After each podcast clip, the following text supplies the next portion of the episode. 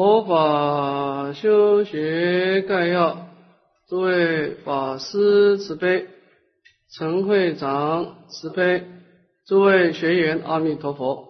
阿弥陀佛。好，请放掌。那么这一堂课啊，是我们佛法概要最后一次的研讨课。那么我们研讨的重点啊。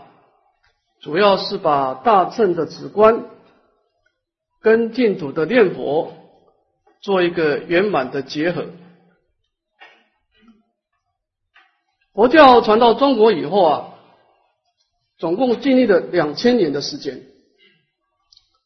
我们回顾中国的佛教的史啊，历史啊，我们可以发觉啊，印度的佛教传到中国以后，在大乘佛教这一块。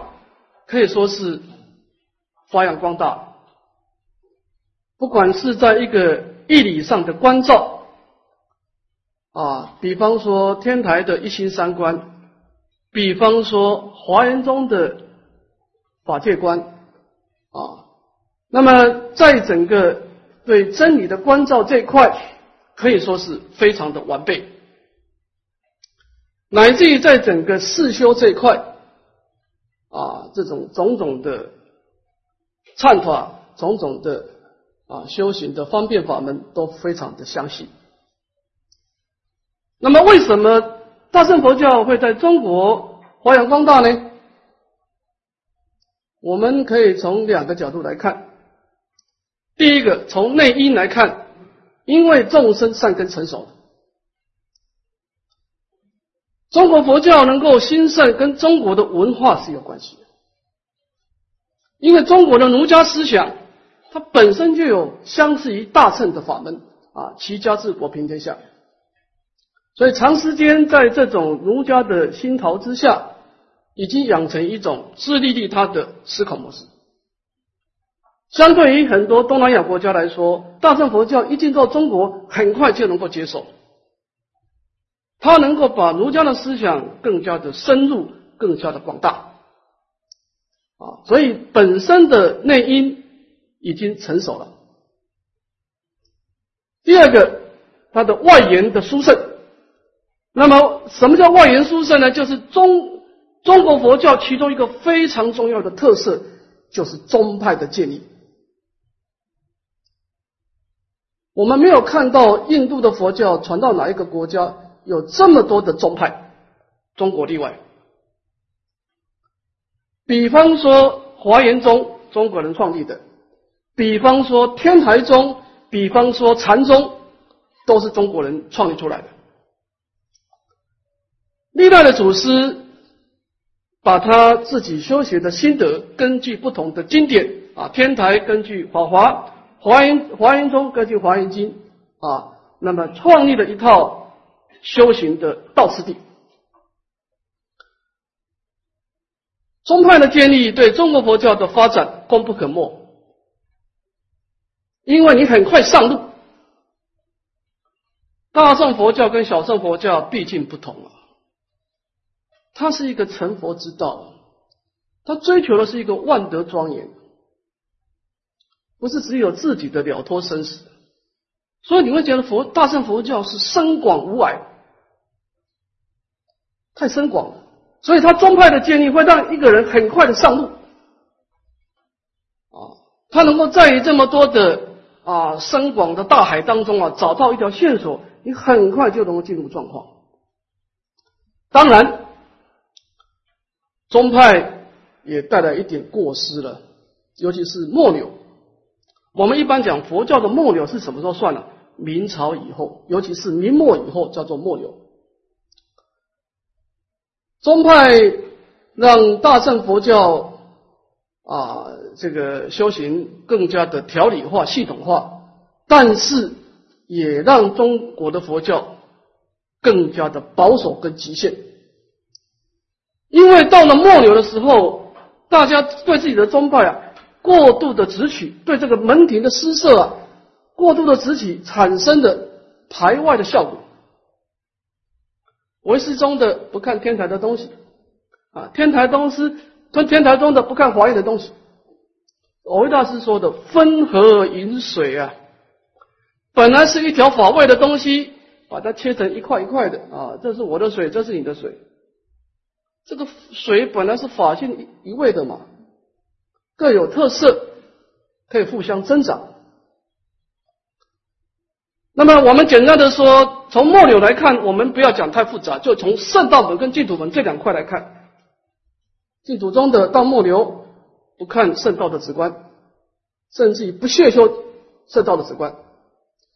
圣道修直观的不屑念佛，大家念一句佛号都要去刷牙。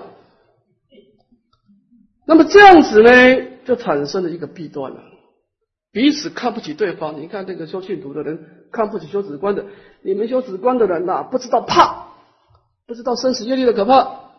你以为你修几个止观就冲得过生死观吗？不仰仗佛力，低估了业力的可怕。所以净土中的人看不起修止观的，说你们这些人呢，不知道天高地厚。修止观也看不起净土，你们这些人旁修瞎练，只有四修没有理观。那么现在我们要讨论的，就是说，到底大乘的止观跟念佛是如此的水火不相容吗？是不是说有他就没有你，有这么严重吗？宗派真的不能够融通吗？还是可以做巧妙中？它是这是人的问题。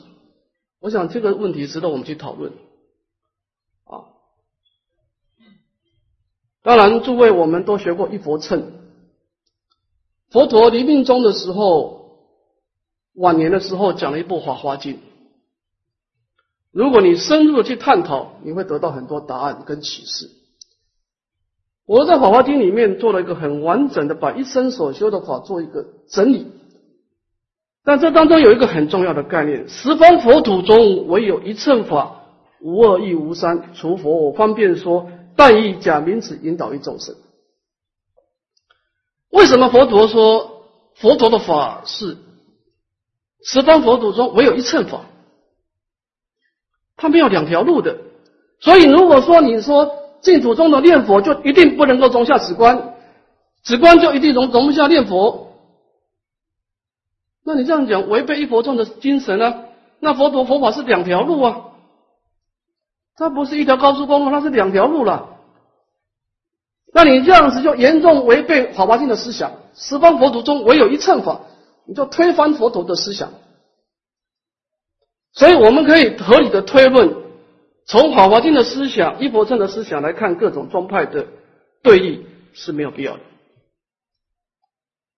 既然它是一个一佛乘的思想，那么只是佛陀应用不同的根基而示送不同的法门。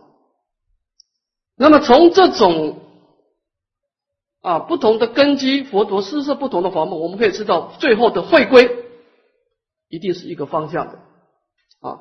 所以我们从一佛圣的思想来谈一谈念佛跟止观的相互关系，这个是我们这次讨论的重点啊。好，我们这次准备的四个题目啊，同学们提出四个题目。第一个问题呢，先谈谈净土中的基本的核心思想在哪里？这是第一个题目。那么后面的二三四的三个题目呢，就正式来谈谈净土的修学跟大乘的史观之间的相互的关系跟相互的一个应用啊。我们先看第一个题目，请问师父，何谓一心归命？我们修行净土的行者要怎样将一心归命巧妙的应用在日常生活中？啊，这是净土的一个问题。他提出两个问题，第一个，什么是一心归命？一心归命这四个字啊，最早提出来的是天心菩萨，他在这个往生论里面了。因为往生论它是根据净土的三经，把它做一个融合而提出一心归命，所以天心菩萨认为净土中的核心思想在一心归命，那是很早在天心菩萨。那么，当然，一心归命这个地方，我们分成两部分，先谈归命，再谈一心啊。那么，归命就是对弥陀功德的一种归顺依靠。那么，对归命这两个字啊，讲的最简单扼要的就是善导大师。善导大师把归命讲得很清楚，什么什么叫做我对阿弥陀佛功德的归命呢？就是顺从，顺从本愿。你对弥陀的四十八愿没有任何的抗拒，这就是归命了呗。好，那么现在我们要知道了，什么叫做对弥陀四十八愿的一心归命？叫做什么是归命？什么是不抗拒？我觉得藕益大师在《弥陀要解》讲的比较好。他说啊，顺从本愿，从两个角度来看。第一个，在因地上顺从名号的功德；第二个，在果地上顺从净土的庄严。所以你看，整个《弥陀要解》，藕益大师在花明净土的阿弥陀经呢，就讲两个角度而已。你怎么样？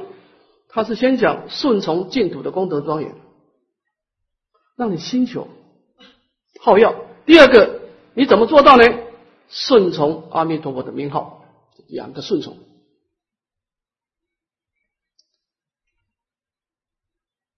你符号提起来的时候，你的心是完全的安住佛号，即便有妄想，你也能够把妄想很巧妙的把它放下。你相信阿弥陀佛的佛号在你身口意运转的时候，这是一个最圆满的状态。你相信只要心中有佛，你一切都是圆满的，你没有抗拒了，你放弃了你的抗拒抗拒，所以他那个时候是整心全心的投入啊。那么你投入佛号是为了什么呢？为了求生净土。所以你一句佛号提起来，两种顺从，第一个。顺从你所创造的音声，你相信它就是阿弥陀佛的全体的功德。第二个，你心里面对净土的庄严，你一心一意的好要心求。所以一句佛号提起来是两种顺求，那叫归命。我相信我们一般的人啊，有一点点善根的人啊。我们在生命当中提起佛号的时候啊，或多或少都会达到两种顺从啊，对阿弥陀佛的圣号一心的归命，对净土的功德自心的好要，这个不难，但是一心难，就是你要长时间的顺从不容易。这牵涉到我们的心理的问题啊，所以。一心归命呢？归命容易，一心难呢。修行它不是说冲个三五天、一个礼拜打佛七碗就算了，它是长时间的修行啊。所以这个地方一心归命，这个一心就是整个成败的关键。你怎么样长时间的保保持你的内心状态，都是顺从弥陀的名号。顺从净土的庄严，这个是净土中的成败的关键了啊。那么一心归命怎么样巧妙应用到日常生活当中呢？当然，我们刚开始修行要在佛堂进进进修了啊，没有一个人刚开始是完全在生活中历练的，那你这个修行就没有根基了，没有基础啊。基础的功夫都是在静中建立起来的啊。那么历练当然就走出佛堂，意境逢缘。意境逢缘，我们会遇到两种因缘，第一个是顺境，第二个是逆境，两种而已啊。那么从这个净土中的角度来说啊，逆境刺激你的时候，你应该说调伏，愿离娑婆，调伏爱情。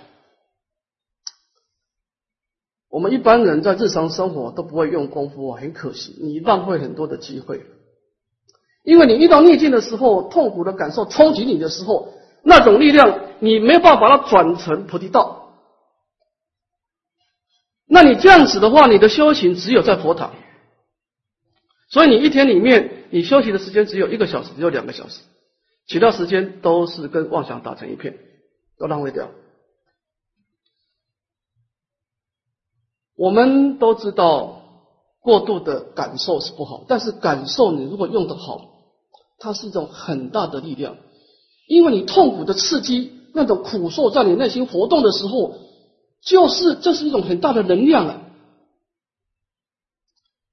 你在佛堂当中思维轮回的痛苦，那是一种理观呢。但是你日常生活是真实体验到那种痛苦。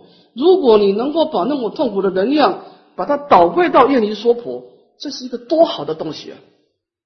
求之不得，因为那是当下的因缘啊。所以当逆境刺激你的时候，你能够把这种逆境的能量转到调伏爱去愿离说佛。你这个人就是本来是逆境，结果变成菩提。这个水本来是一个黄河泛滥的，但是你善加的疏导，变成一个发电机的水力发电。明明对你是逆境，但是变成价值。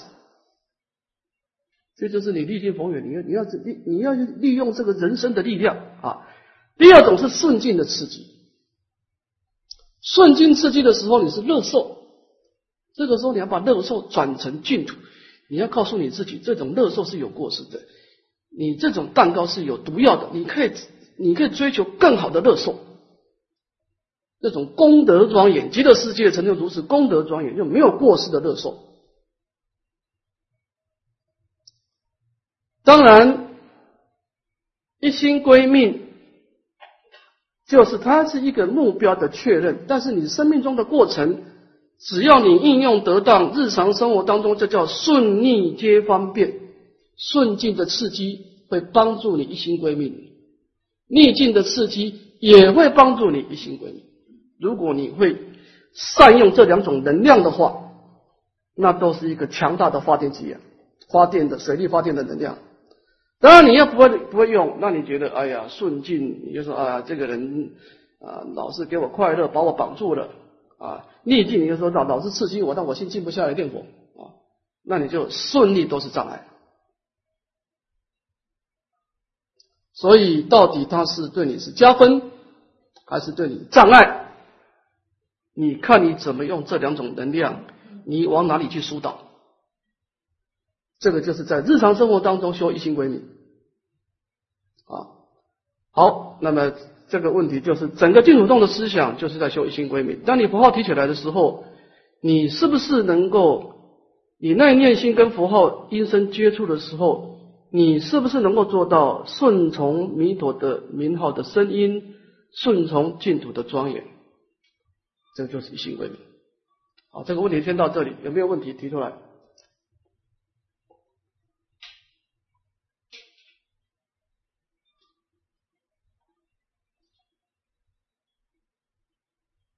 当然，你必须先有静中修啊！你如果没有静中修，你遇到逆境的时候，你很难把能量做疏导，很难，因为你没有基本功啊！你可能会被你的感受牵着走，就心随境转，就可惜了。这些能量对你来说就浪费掉了。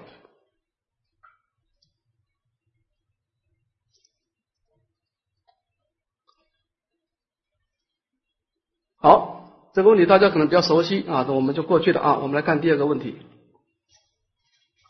第二个问题以后呢，我们就正式来谈一谈啊，一心归命是净土中的核心思想啊，就是顺从本愿。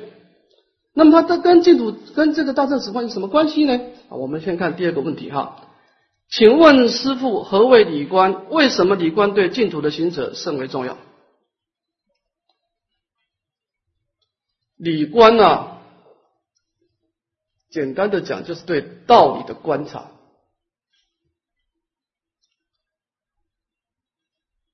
佛陀说出世以后啊，讲了很多的道理啊。当然，天台宗的大天台智者大师的大智慧，他把所有的真理啊，他把它做一个归纳啊，就是把这个道理啊分成三块啊，空假中三观。这个天台智者倒是不可思议。其实整个大圣的观法是非常复杂的，非常多元化的。他能够用三个简单的东西，把所有的史观一百部大藏经讲的史观全部做个总结，没有离开空假中三观，没有了。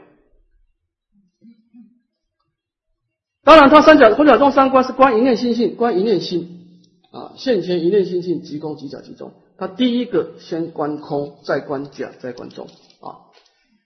这个天台的观空啊，它是它跟小镇不一样，小镇的空啊是观外境的变化，它是观向外观五蕴六那个这个六层的这个所缘境啊。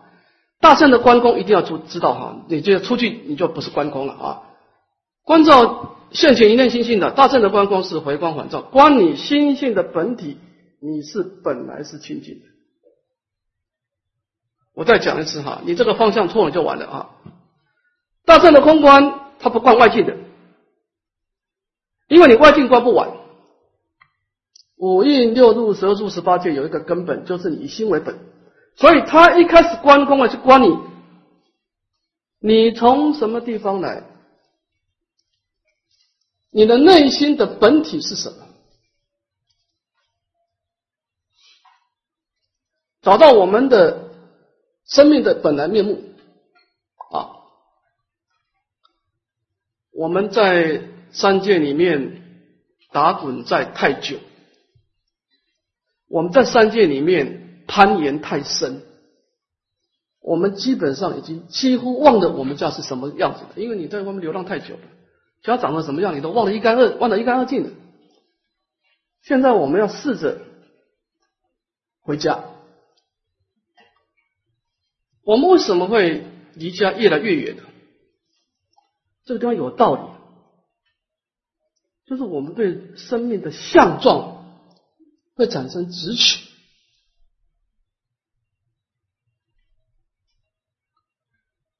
我们过去生造了很多的业力，有善业有罪业。这个业力在表现的时候，它一定是有一个相状啊，我相、人相、众生相、寿者相。其实相状没有错，因为相状它只是如实的把这个你过去的业表现出来，它哪有错呢？你是罪业表现出来，它就给你一个不如意的不痛苦相状啊。那么你这个快乐善业起现行，它给你个快乐相状，相状没有错啊。但是问题出在哪里呢？就是我们不知道因缘缘生缘灭的道理啊！因缘和合，希望有生；因缘别离，希望泯灭。我们在相状产生的坚固的执取，糟了！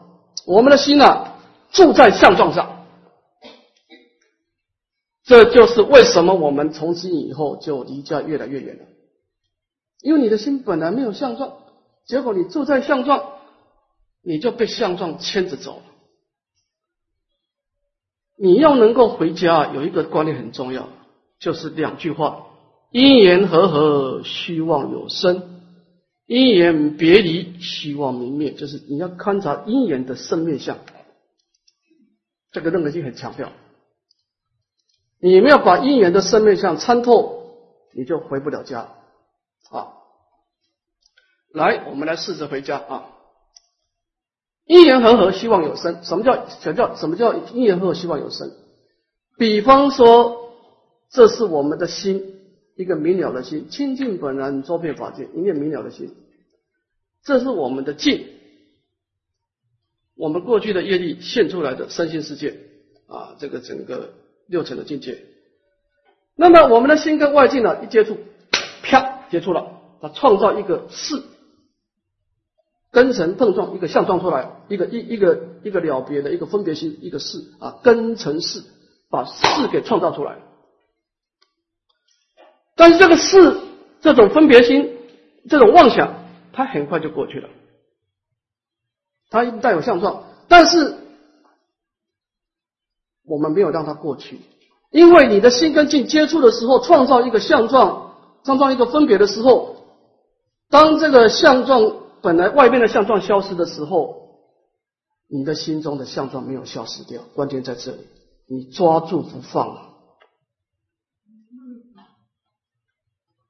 本来这个相状已经过去了，但是你还没有过去，问题就在这里。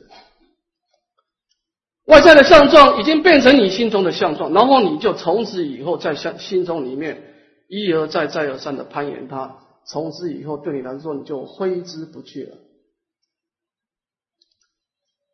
是这样子来的，其实它本来是过去的，它本来就是一个生面相，结果你搞得变成不是生面相，自心起自心，非犯成犯法，就是说，我们总会觉得说是哪一个人、哪一件事情伤害了我，其实不是。人世的因缘，它是一个业力的显现，它本来很快就过去了，它会让你一时的痛苦。但是它不可能创造一种长时间的过爱，不可能。长时间过爱是你自己捏造，你自己抓着相状不放的，是你自己不愿意放下你心中的相状。问题在这儿，所以就是为什么你会离家出走？因为你不想把心中的相状放下，然后就牵动了另外一个业力，就造成了生命的恶性循环。我们一生当中，把自己的心啊弄得负担很重。我们每从小到大，从你开始分别心，小时候你的分别心比较薄弱，你都是直觉的反应。但是你慢慢长大以后，你的第六意识开始活动以后啊，你就不断的把外在的相状往里面倒，弄得你压力重重。弄得你心中啊心有千千结。现在我们要考虑，我们是不是该把相状放一放的时候了？就是说，你把那个相状往心中倒，第一个，你的心弄得很被动、很痛苦；第二个，你临命终的时候也不自在。所以我们永远会活在过去，就是这样。因为你这个相状是过去的业力变现，它本来是很快过去的，但是你又是执着过去的相状，结果你失掉了未来。你背着相状走啊，你就没有未来可言了。你永远活在过去啊，你永远活在过去的回忆啊。你走不出过去，你就没办法开创未来。你就创造了生命的一种轮回的力量啊，就是十二因缘里面的爱其有啊。为什么我们所造的业力会变成有呢？会变成一种强大的成熟业力呢？一定经过你爱取，你不执着相状，光是有业力不能变成有，不能构成，不能构成构成有。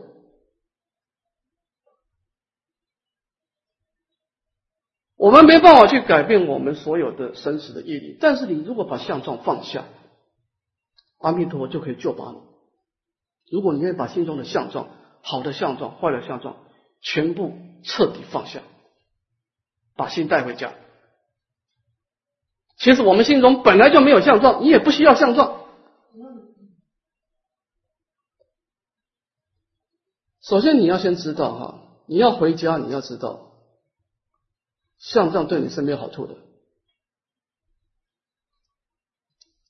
所以你能够把一切的成败得失的相状彻底放下，就是观照现前一念性本体即空，离相清净，这是你要做的第一件事情。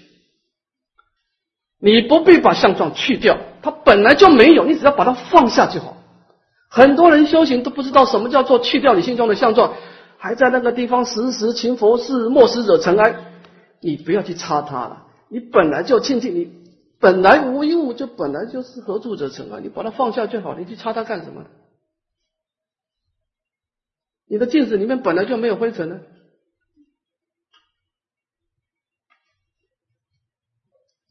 所以这个空观是一个很一个人很重要的成败关键了，因为你不修空观，你假观修的再好，你的水平就不高了，这个人档次不高了，你很难成就了。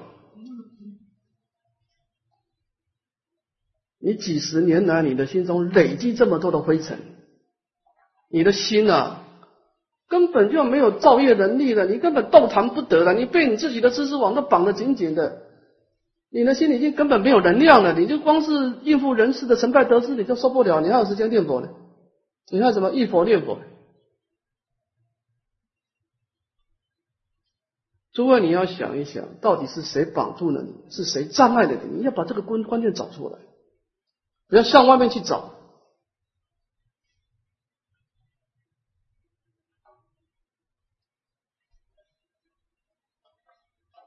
业力显现相状，它是一个因缘和合，希望有生；因缘别离，它是一个生灭相。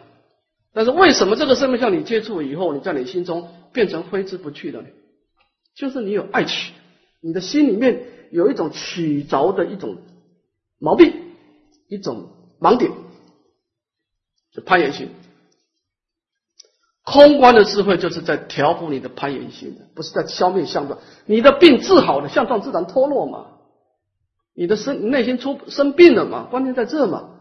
所以空观是是在疗治你心中的攀岩心嘛。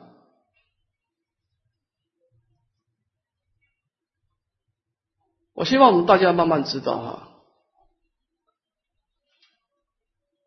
当你放下的时候，你会得到更多。就是说，你要试着。你放在腋下，其实你的生命更开阔。我们现在思考模式错误，我们以为我们要追求，我们才有安全感，其实错误。你自信本来很多功德，之所以没办法显现，是因为你追求太多，而不是你放下太多。你如果愿意把相状慢慢的放下，慢慢的放下，你能发觉生命更开阔，阿弥陀佛的光明对你的照射更强烈。所以这个。大正的一心三观里面，空观是一个很重要的关键了。先离相，不是叫你把相状拿掉啊，它本来就没有，你不要拿掉，你只要放下，它就消失了。啊，所以空观呢是让你放下心中的相状，回到清净的本性，这是要做的第一件事情。第二件事情就是开始做生命的调伏跟引导。我们放下以后啊，我们还有一些等流习气，所以净土宗它还要观两个，这个假观啊，净土宗主要是观两，一个观众生法界，一个是观佛法界。这个佛法界主要是弥陀的法界啊，观娑婆世界轮回的痛苦而厌离，观净土的功德庄严而寻求，那么调伏爱取，那么最后寻求净土，是假观。所以这个整个理观呢，就是在调整心态。你心态调整好了，一句佛号再提起来，那就是一句佛号信愿记住，无量光无量寿。佛陀的话真实不虚，只要你方法操作正正确，真的是一句佛号，真的是无量光无量寿。好，那么理观为什么对净土这么重要呢？简单的讲，就是因为念佛，当然你念佛，你是想要求平安，那就另当别论了。你如果求往生的角度啊，了生死的话，你就要注意临终的正念这一块啊，心不贪念，意不颠倒，正念分明三个条件。心不贪念，意不颠倒，这两个就是理观了。你要能够不贪念，不颠倒，你的心态要调整成。你临终的时候提起符号，你的心态啊，要是厌离娑婆、心求极乐，这两个心态要同时现前。第二个正念分明，这个正念分明就是提起佛号，一心归命极乐世界，阿弥陀佛。所以理观呢，就是说，当然他的目的就是先把你的心态调整好，那么净土中，所以。整个往生的条件应该记住两个条件，一个是大乘的善根，一个是净土的善根，两个都有需要。大乘的善根来建立一种心理的力量，心力不可思议，从你的心中的妄想执着中把它心释放出来。第二个净土的善根，把佛陀的力量把它导归到你的生命当中啊，一心归命。所以心力跟佛力的结合，就是你往生的时候了。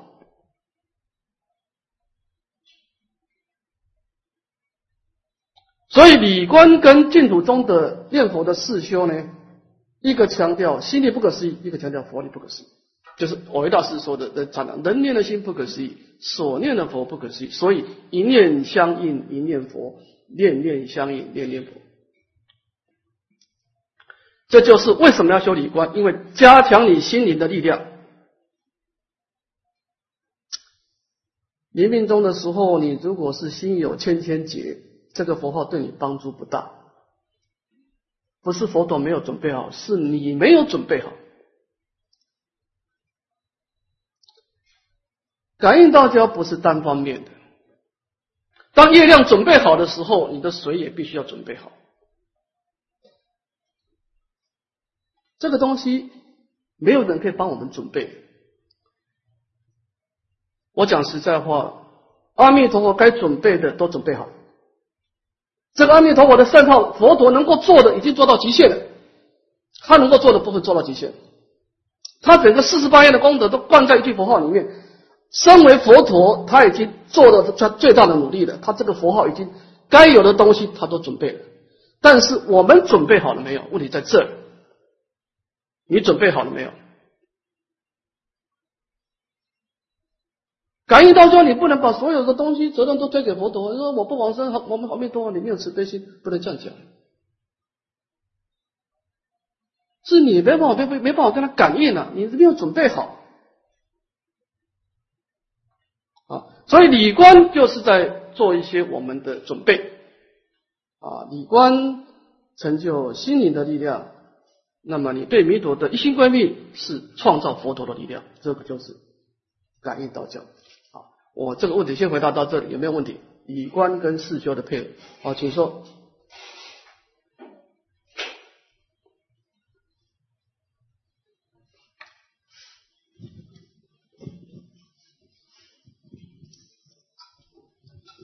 呃，师父慈悲。呃，我的问题是我们初学的时候怎么分清我是在理观还是在打妄想？好。理观，它是对道理的观察，道理的观察它是有条件的，要依教起观。我们必须要把佛陀的言教加以学习，你不能够自己开创一个修行的道路。我讲实在话，修行是有道路的，刚开始你最好遵守道路。如果你是初学者的话，你乖乖的把佛陀的文字背下来。送弄理解啊！你观的时候，何其自信，本自清净，因缘所生法，我说即是空。你刚开始啊，你不要自作主张，自己创造一个文字，你最好不要。我说实在，初学者你没有资格写寄送啊。说实在，很多初学者写的寄送说：“师傅，你看这是我的心得，我丢到垃圾桶里面去。”你一个初学者，你写什么寄送呢？对不对？祖师的注诵多了去，你就把它背下来就好了嘛。你写的寄诵会比佛祖师好吗？对不对？老实一点，一知山上路，细问过来人。历代的祖师已经开了很多的道路。如果你跟我一大师有缘，你就背他的记诵；你跟印光大师有缘，他有很多的开示的法语，你把这个法语背，基本的文字背下，他那个法语一定有，一定会形成一个道路的，他会引导你的。你这个道路，你顺着他的文字去思考，他就会把你带到空心去；你顺着他的文字去思考，他会把你带到假观的调伏跟引导去。你都不要去费心了，不要自作主张了，人不要自作聪明。你把祖师已经安排好的道路拿过来，你叫依教起观嘛？为什么叫天台教官当中嘛？依教起观嘛？你要先学习教法嘛，要不然你怎么观呢？所以你只要是根据祖师的教法，这叫观；你自己创造一套叫打妄想。简单讲就是这么回事。因为你没有人印证嘛，你你我想个我我我也哦打坐以后啊，起手天中天，豪光乍大先。那 那你要开悟，那你真的有心得，你讲出一个计数也可以。但你要没有心得，你讲这个就是戏论妄想啊。所以说。我们刚开始就要老老实实的把祖师的寄送背下来。当然，你要先学习这个寄送是是怎么个思考模式，然后你就顺着文字下去思考啊，依教起观啊，文以载道，慢慢慢慢，你每次观观久了以后，那个道那个文字里面的像就会释放道理出来。然后那个那个文字像啊，你第一次读哦，因缘所生法，我说即是空，可能没有感觉，但是你不要放弃，不断的思维。慢慢慢慢，你会发觉这个文字像啊，它会释放一释放一种光明，哎，你就有点味道哦。这个这句话有意思哦，有意思啊。从文字玻璃转成观照玻璃，它会从你心中会慢慢出现光明的。所以这个是佛法的文字跟世间的文字不一样。所以你你这个修理观，就是你就先把这个祖师的话先背下来，就这么回事，来做你内心的引导啊。等到你融会贯通的、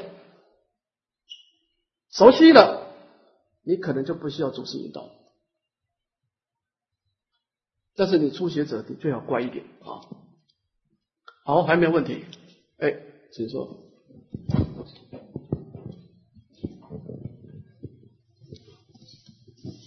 师父慈悲，请问一下，我们在日常生活行住坐卧当中，譬如说开车、做饭这种事时候，面对因缘的时候，我们是提起佛号比较好，还是关照比较好？这两个比。你开车的时候关照，你就发生车祸了。你开车的时候，当然就修修死就好啊！你关照你，你你有本事，一方面思考，一方面开车啊，危险啊，是不是？所以你你如果是不用去思考的，哦，不，你你你可以念念佛，但是你一般你关照的时候，你最好是在佛堂，是没有没有旁骛的时候啊，你不能一心两用啊！你你一心一用都不见得做得好了。对不对？因为你这个对佛对这个理观是很，我们肯定是很收很很生疏的嘛。我们喜欢执着嘛，喜欢攀岩嘛，所以这个理观呢，对我们是比较生疏的这一块。这就是我们一直在轮回当中嘛。所以你你在开车的时候，要跟他讲话的时候，你顶多也只有提佛号，听听佛号的音声，没有坏处。但是你修理观一开始要万言放下，你试试看，万言放下你都不见得做得很好。你何况是开车呢？啊，所以你初学者要万言放下，你一天要抽出一点时间。如果你不会修理观，你就老老实实的听经也可以，因为你这个听经，他会一个好的善知识，他会从讲经的过程，他会引导你的心，他自然会，你就顺着他的思考模式走，他会试试很多的名言，可能也会讲一些故事，哈，增加趣味啊。但是他总而总而言之，他会有办法引导你啊，他的布局会把你带到那个意境去。如果你不会修理观，你就先听经，就这样子。好，请说。师父慈悲，呃，我是想问，呃，刚刚师父说我们要将我们人生之中的经验，就好的、不好的相状都要放下嘛。那我我的意思就是说，我们。其实我们的经验很多时候都是从日常生活之中累积下来的。就说一个比喻，就有曾曾经给蛇咬过，他下次看到蛇的时候，他自然就会很自然的就会起害怕这个心理。因为他害怕心中的蛇的影像，但蛇的影像没有放下，所以他是他不是害怕外面的蛇，他是害怕他其实害让他害怕是心中的影像在害怕。所以我我这个为事情，我会很很自然，就是会累积累对，所以所以也就是为什么你要慢慢的在静中啊，把那个，所以你每一次修空观的时候，你对相状就会慢慢松脱，你可能看不出来，但你会觉得，哎，你的心慢慢淡薄，慢慢淡薄，你的心会慢慢平等。啊，你以前对于好坏的反应会很强烈，你会慢慢淡薄，哦，你会知道这个是对，这个是错，但是你的反应会比较。会比较越来越少，就是你的心啊，对那个相状那个直取啊，那个 catch，慢慢调和，相状还是有对错你也知道，但是你会慢慢的淡薄，你那个直取的心会慢慢的调不下来。你修空观久，你会觉得。呃，师傅，我还有另外一个问题，就是说，呃，当我们念佛的时候，就是说你的心理建设已经好了，呃，然后。都是六根来念佛，可是你专注在一个境界，一个境，就是听自己的佛号的声音来念。可是这个时间，因为我们的专注力很有限嘛，是可能几分钟、一分钟、两分钟，然后又跑去想东西。那一堂功课之中，就是又捞。当你妄想有两种啊，这个我们待会会讲，我先事先讲一下，不是所有的妄想都要提理观，也不见得小题大做。有些妄想，你直接提佛号，它就消失掉了，尤其是表层妄想。但是有些妄想是来势汹汹，你提佛号以后把它压下去，它又出现，有一次比一次猛烈。那正是这个时候，你养兵千日，用在一朝，你的理观就要对峙了，你就要面对他了。你念佛的时候，他一妄想一定会起来，因为他不会放过你，因为你跟他太熟悉了。你现在把他，你现在不管他，他他就来管你了啊。所以你如果妄想起来的时候，你第一个先不要对视，继续念佛。正常情况，如果是表层妄想，它会自己消失掉。像日常生活那些什么柴米油盐酱醋茶这个东西，他只要是没有根的、没有直取的妄想，他自己就消失掉了。但如果说这个妄想，它消失掉以后再来，你要念佛要把它调下去，就再来来到第三次，你就知道这个问题严重了。它不是一般的妄想，它是带有爱取的坚固的妄想。这就是你启动理观的时候，你就把先把佛号停下，你就知道这个真正的敌人来了。这个待会我们再说明啊。到底什么时候是继续念佛？什么时候要启动理观？这块我们下一个主题、下一个题目再讲。我们先谈一谈理观跟世修为什么要结合啊这个问题啊，因为加强你心灵的力量。哎，请坐。